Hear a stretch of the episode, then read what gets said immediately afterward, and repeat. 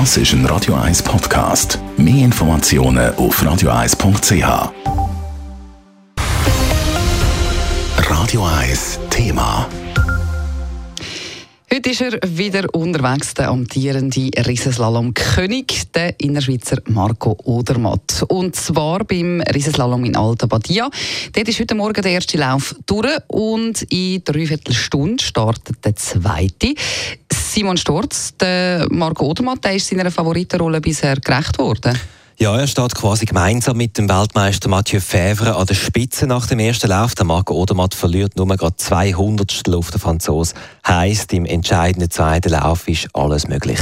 Im SRF-Interview wirkt der Marco Odermatt dann auch locker optimistisch.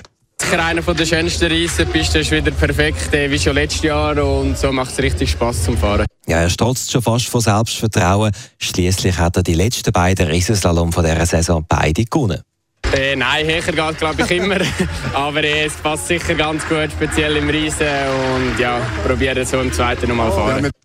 Der zweite Lauf startet um halb zwei und mit von der Partie sind auch noch weitere Schweizer, unter anderem der Justin Mürisier und der Gino Gavietzel. Sie sind im ersten Lauf achter respektive zehnter geworden. Und die Skifrauen, die haben heute einen Super G in Val d'Isère gefahren und das ist zu einer italienischen Party gekommen. Drei von den vier Bestklassierten sind Italienerinnen. Allen voran Favoritin Sofia Goccia. Sie ist der Winter einfach nicht stoppen bisher. Gestern hat sie auch schon die Abfahrt in Val d'Isère gewonnen. Beste Schweizerin ist Corinne Sutter geworden auf Platz 6. Sie sieht positiv. Ihre Formkurve zeige bergauf. Das, was ich umsetzen wollte, habe ich geschafft. Und ja, Schritt für Schritt.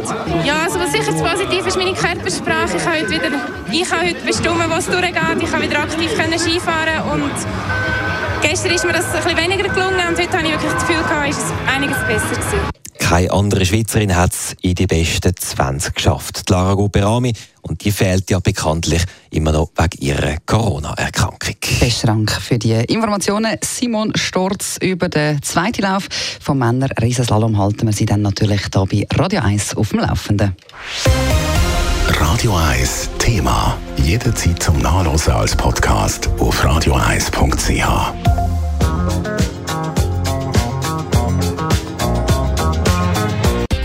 Radio 1 ist Ihre Newsender. Wenn Sie wichtige Informationen oder Hinweise haben, rufen Sie uns an auf 044 208 1111 oder schreiben Sie uns auf redaktion.radio1.ch.